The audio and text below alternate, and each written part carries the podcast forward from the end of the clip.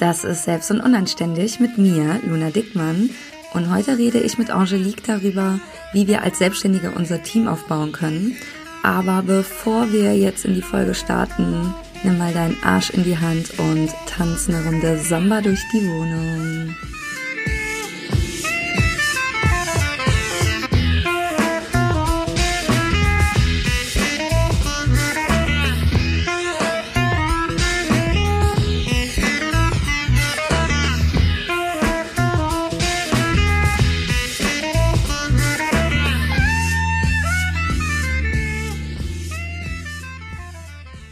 Und damit freue ich mich, euch heute meinen Gast vorzustellen. Hallo Angelique.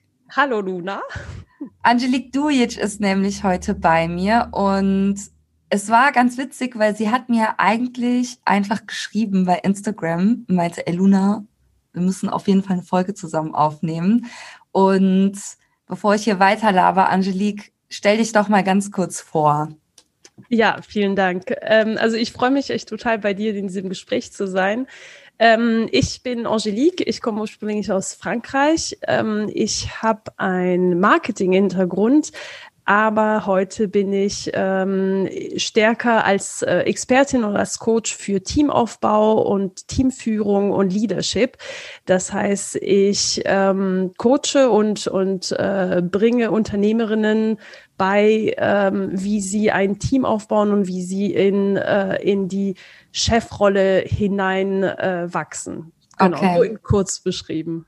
Ja, Danke, danke für deine Vorstellung erstmal. Ähm, ich finde es super interessant und wir haben ja auch gerade im Vorgespräch ein bisschen schon darüber gequatscht, weil ich bin jetzt gerade in so einem Wachstumsschmerz. Also ich möchte, dass das alles bei mir größer wird. Ich will mehr machen, ich will mehr Aufgaben abgeben.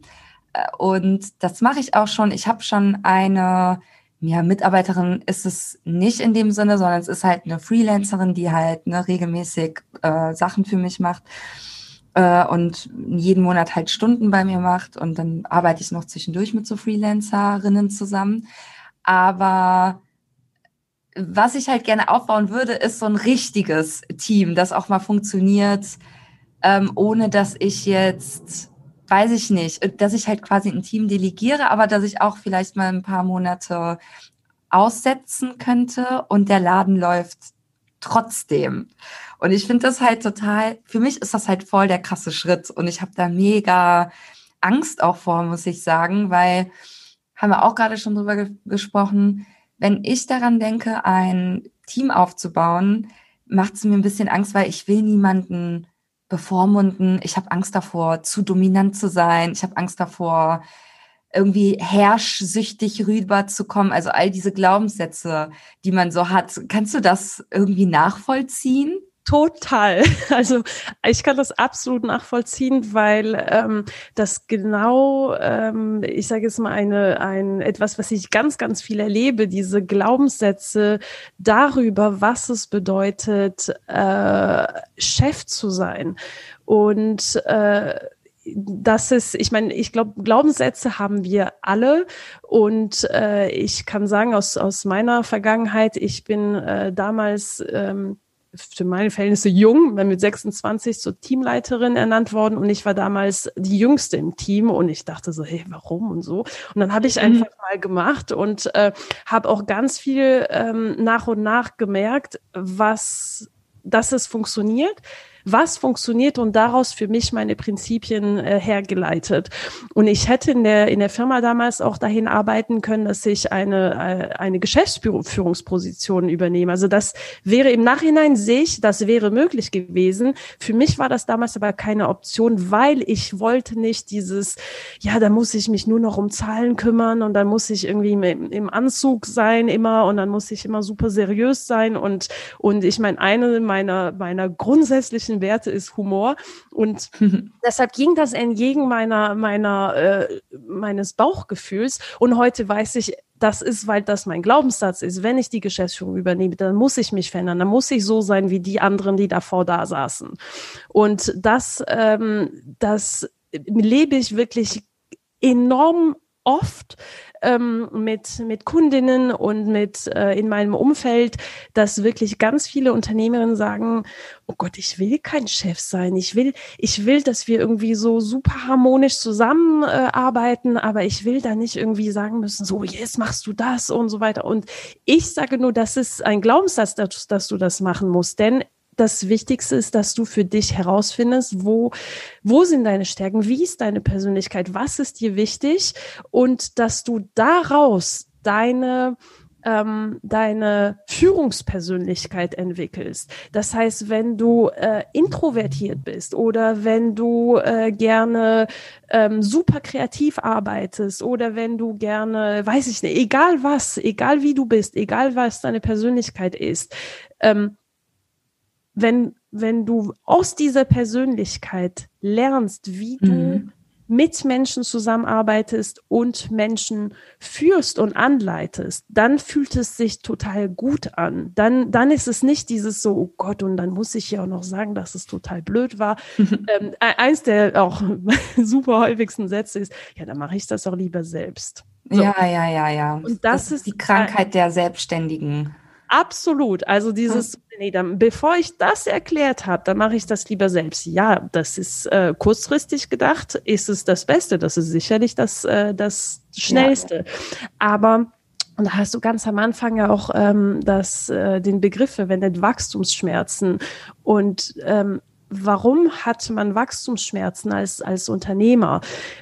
Weil die Struktur oder die eigene Führungspersönlichkeit, also die Art und Weise, wie man Dinge tut, ähm, ist auf den Status quo ausgelegt und nicht auf den nächsten Schritt. Ja, du sagst das. Das bringt es echt ziemlich gut auf den Punkt. Also da muss ich auch sagen, dass ich da immer wieder visualisiere und immer ja mir vorstelle, okay, wie würde das Zukunftsluni machen quasi? Also ja. wie sieht, ne, wie würde das in Zukunft aussehen und ähm, da halt auch das Risiko einzugehen, okay, ich baue ein Team auf und ich delegiere da Aufgaben und das klappt vielleicht auch nicht direkt im ersten mhm. Moment. Ne? Also da muss man auch erstmal die ganzen Workflows und so weiter herausfinden. Aber was für mich echt so ein Game Changer im Kopf auch war, war zu verstehen, dass ich nicht wachsen kann, wenn ich weiterhin alles selber mache.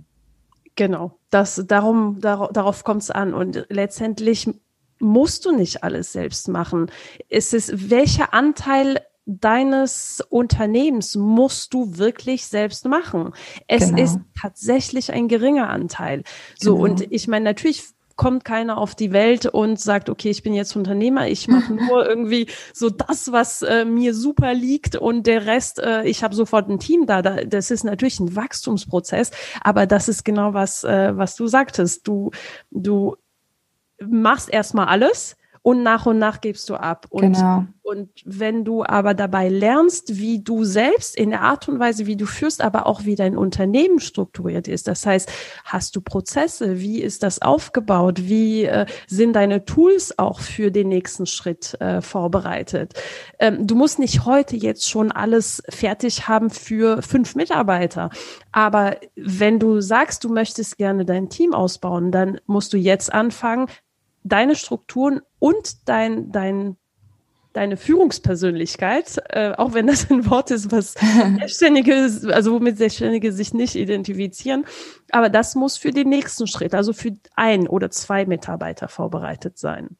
Ja, ich habe gerade noch mal so einen Gedanken gehabt, dass selbst wenn ich in einem normalen Unternehmen bin und dort als Führungskraft aufsteige, ich ja meistens doch noch einen Chef über mir habe, und mich irgendwie nach dem orientiere. Und auch das, was ich bisher gelernt habe, ist ja, äh, das sind ja alles Erfahrungen, die ich von irgendwelchen weißen männlichen Chefs, die ich halt auch eh scheiße fand, alle irgendwie gelernt habe. Und es ist halt so schwierig für mich, so mir neue Vorbilder zu suchen, weil die sind halt einfach nicht da. Die muss man wirklich schon speziell suchen, damit man weiß, okay, da so, so eine Führungs Persönlichkeit möchte ich sein, einfach damit man mal so neue Assoziationen bekommt. Und dann ist natürlich auch die Herausforderung, dass man als Selbstständige ja sofort die Oberchefin ist. Man hat nicht mal, man ist nicht mal ein paar Jahre im mittleren Management oder so, sondern ja. du, wirst, direkt irgendwie da hochgeschmissen und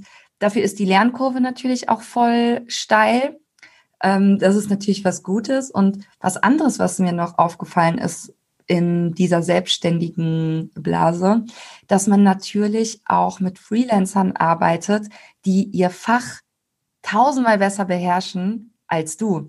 Also wenn ich mit der Silvi arbeite und die mir da Elo-Page, das ist halt mein Tool, mit dem ich meine Online-Produkte verkaufe, die macht mir das halt fit und die kann das natürlich tausendmal besser als ich. Und es gab letztens so einen Moment, Angelique, das war so geil. Da wusste ich selber nicht mehr, wie man das macht bei Elo-Page. Und ich habe mich gefühlt wie meine Mutter, wenn die mich so fragt, so, hä, Luna, wie geht das bei WhatsApp? Hä, wie geht das bei Instagram? Wie muss ich das machen? Und da hatte ich so einen richtigen Moment, wo ich mich so ein bisschen, ja, so technisch doof gefühlt habe. Aber ich dachte auch so, ja, so, so muss das auch sein. Ich muss halt auch loslassen. Die Silvi, die ist halt ähm, tausendmal mehr Expertin auf diesem Gebiet als ich und deswegen bezahle ich die ja auch dafür. Ja. Und ähm, da würde ich mal gerne wissen, was deine Meinung zu folgender Sache ist. Ich sehe nämlich ganz, ganz viele in meiner, in meinem Dunstkreis, in dieser Coachingblase, die sich jetzt Praktikantinnen holen.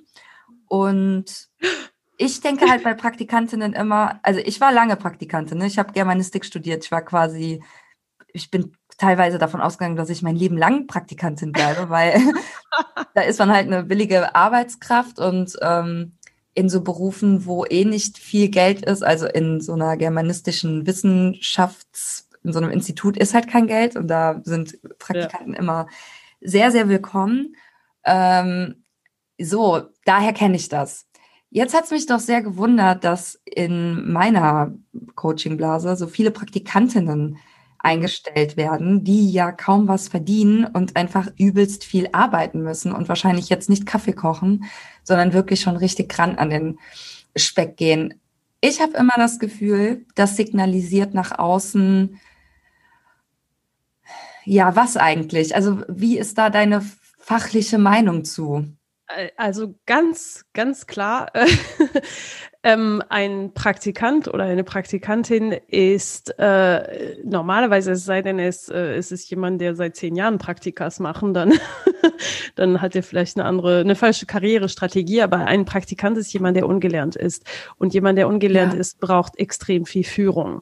Und ähm, ich weiß nicht, ob, äh, ob du das kennst, äh, aber im Prinzip, wenn du ein sechsmonatiges Praktikum hast, beziehungsweise wenn du einen sechsmonatigen Praktikant hast, was relativ lange ist, ähm, hast du erstmal zwei Monate Einarbeitung, oh ja. dann, äh, dann ist die Person erstmal drin in den kleinen Aufgaben und dann ist die Person auch schon wieder weg. Ja. Das heißt, es erfordert tatsächlich super viel ähm, Input aus seitens der, der, äh, des des Arbeitgebers. Arbeitgeber, ja, genau. Weil du sehr viel hineingeben musst und du hast nicht mal was lange davon, weil äh, wer ist schon mehr als sechs Monate Praktikant?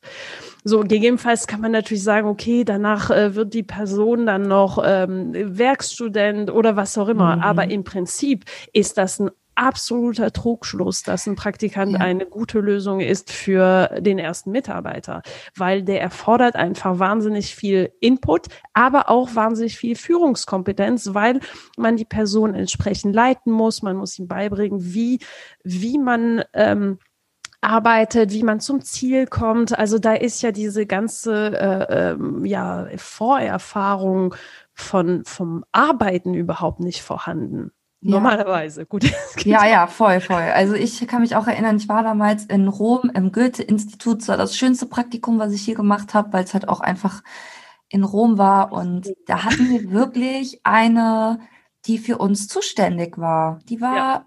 für alle Fragen immer offen und die ist auch, du hast ja auch gesehen, die ist immer rumgetitscht, ne? Und die war immer bei einem anderen Praktikanten oder bei einer anderen Praktikantin. Ja. Und ähm, ja, das ist mir sehr negativ aufgefallen, muss ich sagen. Also das fand ich sehr, sehr seltsam. Zumal, ähm, wenn man ja mit Freelancern arbeitet, die viel, viel, viel klüger und professioneller ja. und fachlich versierter sind als du selbst in ihrem Thema, dann gebe ich doch auch gerne viel Geld dafür aus, weil die dadurch spare ich ja auch mega viel Zeit. Also ich habe so einen krassen Wachstumsschub dadurch gehabt, dass ich halt der Silvi auch, also einen ordentlichen, also die hat halt auch einen ordentlichen Lohn mhm. äh, erfordert und das fand ich halt auch voll richtig, weil ich mir denke, ja, ich werde ja auch voll viel dadurch bekommen. Ich wachse, ich verdiene mehr Geld durch meine Freelancerin, bin ich. Also da bin ich ja ganz offen, ja. ne, bin ich ganz ehrlich. Das ist ja einfach so. Und ich habe das Gefühl, viele wollen sich das mit so einer Praktikantin erschummeln.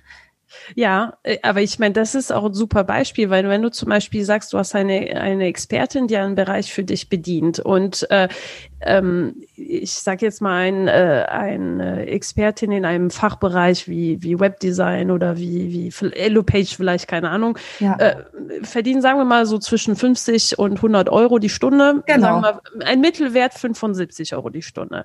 So, und diese Person soll für mich mein äh, Elopage-Kurs äh, anlegen, schön machen und so weiter und braucht dafür, ich nehme mal ein Beispiel, braucht dafür 10 Stunden. Also kostet es mich 750 Euro. Wenn ich mir eine 450 Euro Kraft oder einen Praktikant reinhole, der kostet mich vielleicht dann so 450 Euro im Monat. Mhm. mhm. So, und ähm, hatte dann so und so viele Stunden, das sind dann vielleicht ähm, schnelle, schnelle Kalkulation, 45 Stunden ja. äh, im, im Monat. Wie viel Zeitaufwand muss ich investieren, damit diese Person das Ergebnis bringt, was diese andere Person für 750 Euro geleistet hat? Wahrscheinlich ja. genauso viele Stunden.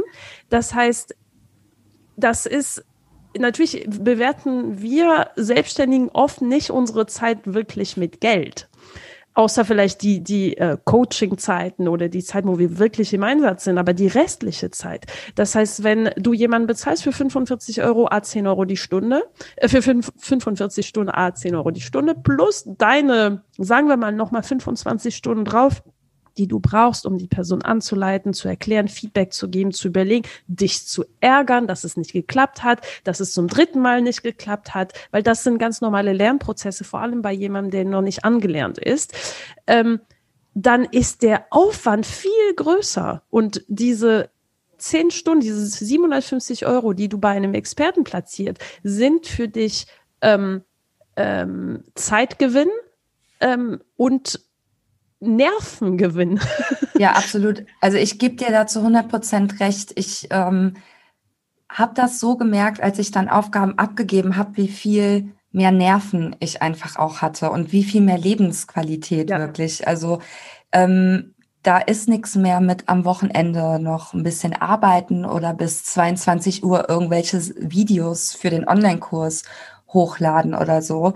Ja. Und ich meine, man merkt ja auch, wenn man einfach 16.000 unterschiedliche Aufgaben am Tag hat, ja, von einen Post bei Instagram raushauen zu Podcast-Interview schneiden und dann noch Canva-Grafik machen und dann noch die Buchhaltung. Danach bist du einfach total am Ende.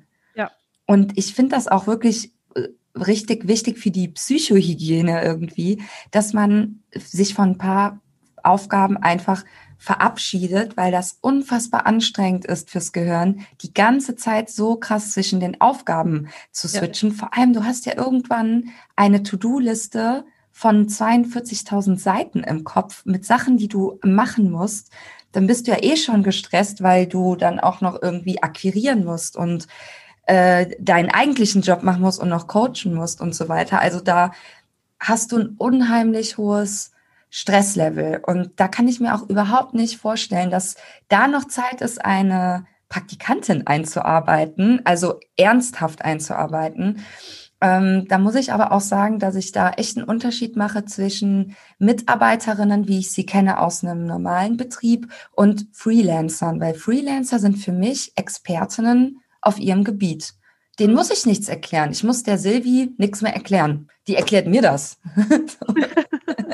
So, gibt wahrscheinlich auch unterschiedliche Stufen. Wahrscheinlich gibt es auch Freelancerinnen, ne, die haben schon eine Expertise, aber die arbeitet man dann noch ein bisschen mehr ins Thema ein. Da, das ist ja völlig, völlig okay.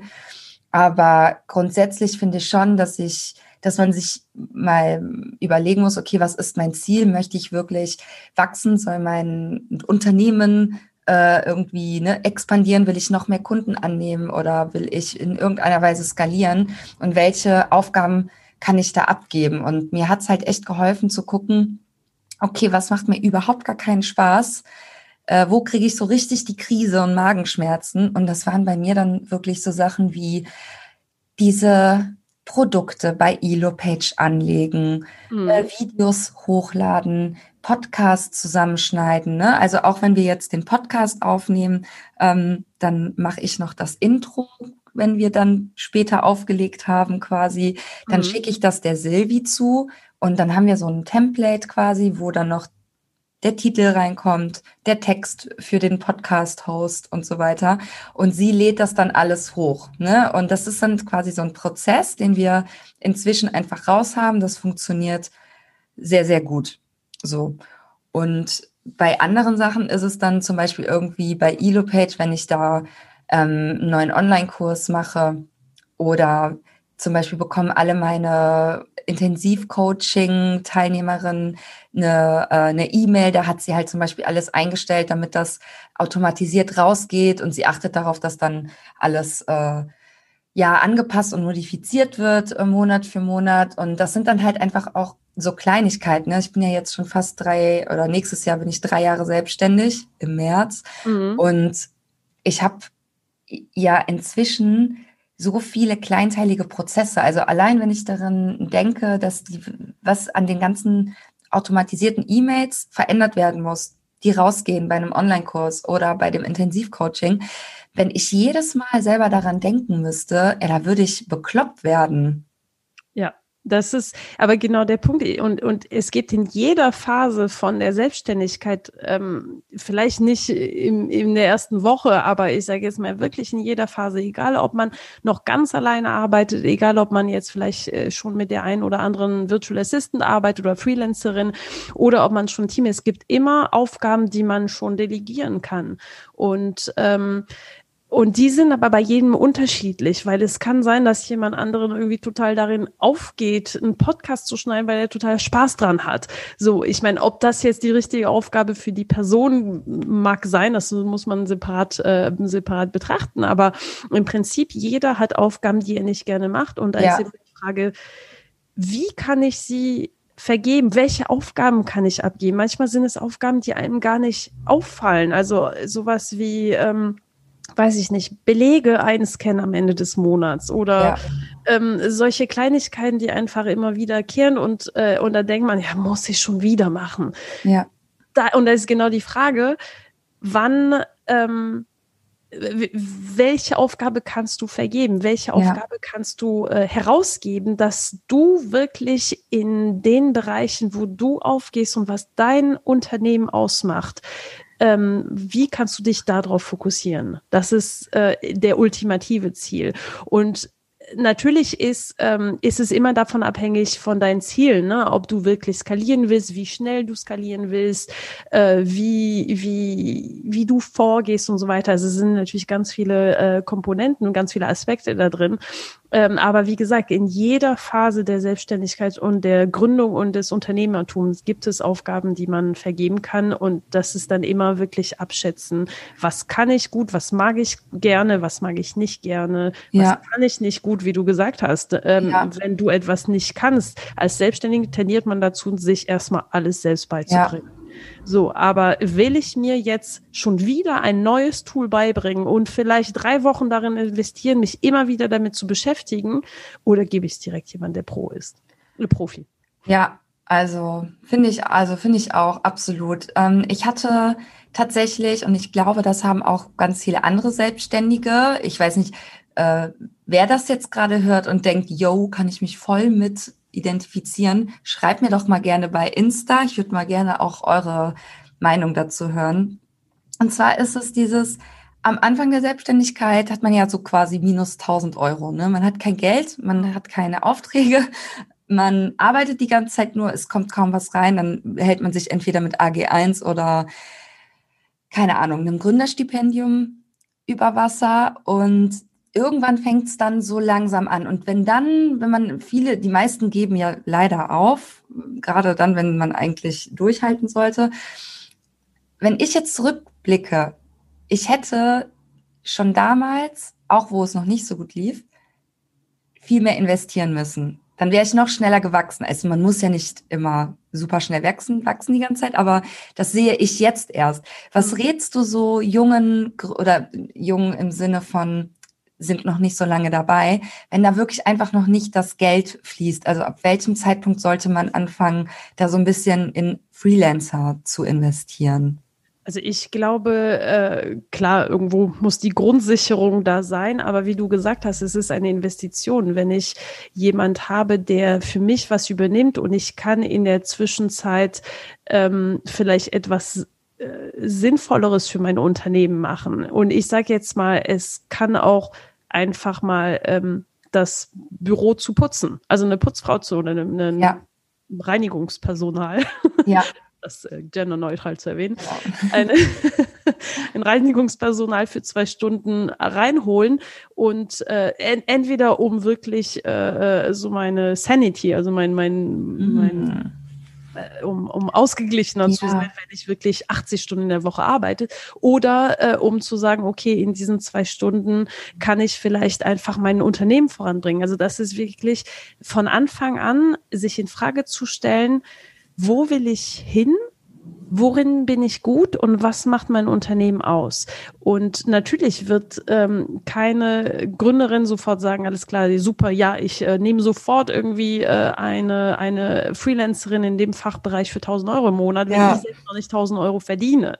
So, aber einfach diese Offenheit zu behalten, was muss ich wirklich selber machen? Was, welche Perspektive möchte ich mir geben, ja. was ich nicht mehr machen will? Und da hineinzuwachsen und das wirklich auch ähm, das Thema Outsourcen als Investition betrachten, weil ich finde, gerade in unseren Zeiten, wo es immer mehr Freelancer, virtuelle Assistenten, die Experte sind in einem Bereich. Es, äh, es ist ja eine große Tendenz, es machen sich immer mehr Menschen selbstständig.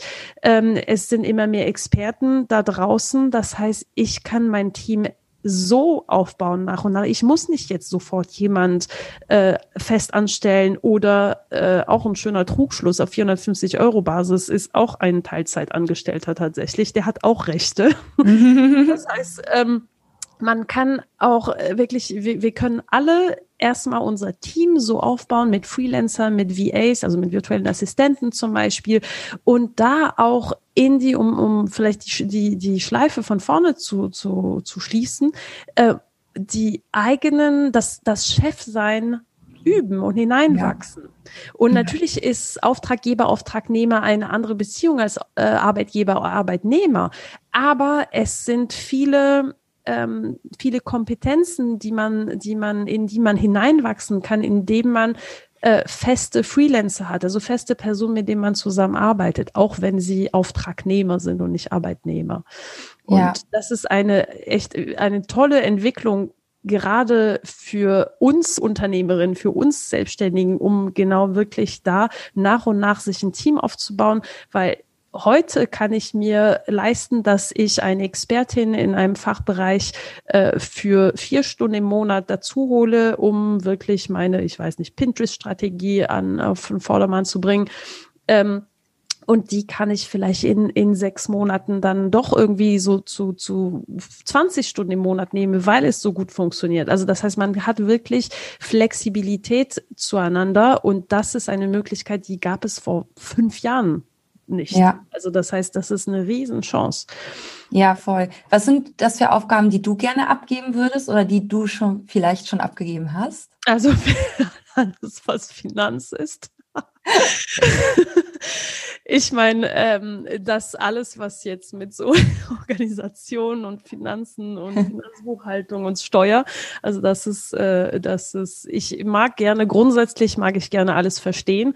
Das heißt, ich arbeite mich in jedem Thema ein und ich äh, geschicke selten irgendwas und sage hier, ich habe keine Ahnung, was das ist, kümmere dich, mhm. sondern in der Regel möchte ich zumindest verstehen, in welchem Zusammenhang steht das. Also das war das Erste. Das Zweite ist, ähm, ich ähm, blogge viel, ich kreiere viel Content, ich habe auch super viel Spaß dran, aber ähm, ich bin, obwohl ich Germanistik studiert habe, bin ich nicht so perfekt im Deutschen. Ich mache viele viele Fehler, vor allem ich bin beim Schreiben im kreativen Prozess und ich mag dann nicht irgendwie nochmal irgendwie nach Fehler, also nach Tipp. Ja, ja, ja. Fehler. Und was mich total abnervt, ist ähm, das Ganze äh, in WordPress hochladen, formatieren, Canva-Bild, Beitragsbild, den ganzen Schmuh. Darauf habe ich keinen Bock. Also das ist das, was ich äh, sofort abgegeben hatte. Und was heißt sofort, aber was ich als erstes abgegeben hatte. Ähm, und äh, im Prinzip ähm, wäre auch, äh, ist für mich auch der nächste Schritt, das, wo mir Kompetenzen fehlen und wo ich auch keine Lust habe, sie mir schon wieder einzuarbeiten. Also ich sage, ich habe ja vorhin kurz Pinterest erwähnt, das ist für mich das Thema äh, als nächstes, ähm, dass ich da meine Strategie ausbaue und mein erster Impuls war, ja, okay, dann muss ich damit befassen und mein, mein Bauchgefühl war, Und dann habe ich gedacht, Moment mal, es gibt da draußen tolle Spezialistinnen und Spezialisten. Muss ich das selbst machen? Und äh, also ne, das heißt, das ist genau der Punkt. Ähm, bisher hatte ich auch die Möglichkeit wirklich äh, äh, oder die Lust, mich in diversen Themen hineinzuarbeiten ähm, und und jetzt kommt, komme ich an den Punkt, dass ich wirklich sage, nee, ich habe einfach keine Lust mehr schon wieder irgendwas äh, da zu lernen, irgendwas mich hinzusetzen. Das andere große Thema ist, dass zum Beispiel meine Website habe ich bisher selbst gemacht, ne, so wie man das macht. Und jetzt steht aber dringend ein Relaunch an und ähm, und da ist die Frage, ich möchte eigentlich mich nicht hinsetzen und das ähm, wochenlang machen, bis es fertig ist, so wie ich es mag. Und, äh, und da wäre eben äh, so ein weiterer Punkt. Und das ist, glaube ich, aber ein Sinnbild. Das ist jetzt meine persönliche Geschichte von Teamaufbau. Aber ähm, äh, jeder, jede hat für sich ähm, Wünsche, Lust auf Dinge, Lust Dinge zu lernen, zu machen, äh, weiterzumachen und eben Lust Dinge nicht zu machen oder nicht zu lernen.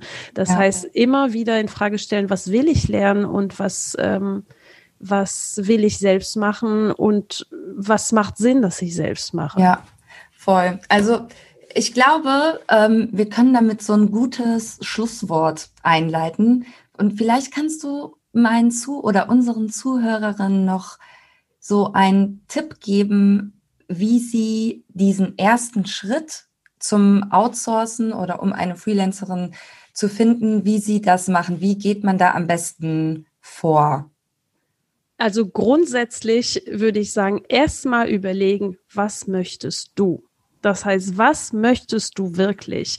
Denn es gibt eine andere Falle, in der wir oft gerne äh, tappen. Das ist, äh, die finde ich nett. Meine Freundin macht doch irgendwie so ein bisschen Social Media, da kann sie doch für mich machen. Ah.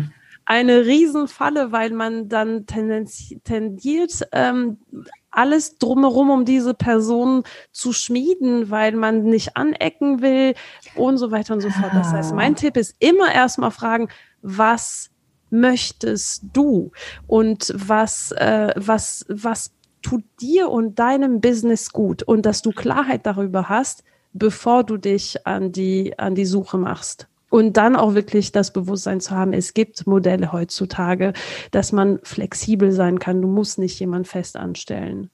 Ja, ja. sehr interessant. Ja, finde ich echt super interessant. Das hat äh, richtig Spaß gemacht. Danke für deine Expertise. Finde ich, ja, gerne. Finde ich richtig toll. Muss mehr Frauen geben, die sich dann auch trauen, so den nächsten Schritt zu gehen. Finde ich toll, dass du da unterstützt. Ich glaube, wir machen, wir tun beide gerade unseren Teil, um ja. mehr Frauen in die erfolgreiche Selbstständigkeit zu schießen. Dann ja. bedanke ich mich, liebe Angelique, und ja, danke dir. Dann wünsche ich dir alles Liebe und wir sehen uns bei Instagram. Alles klar, bis dann.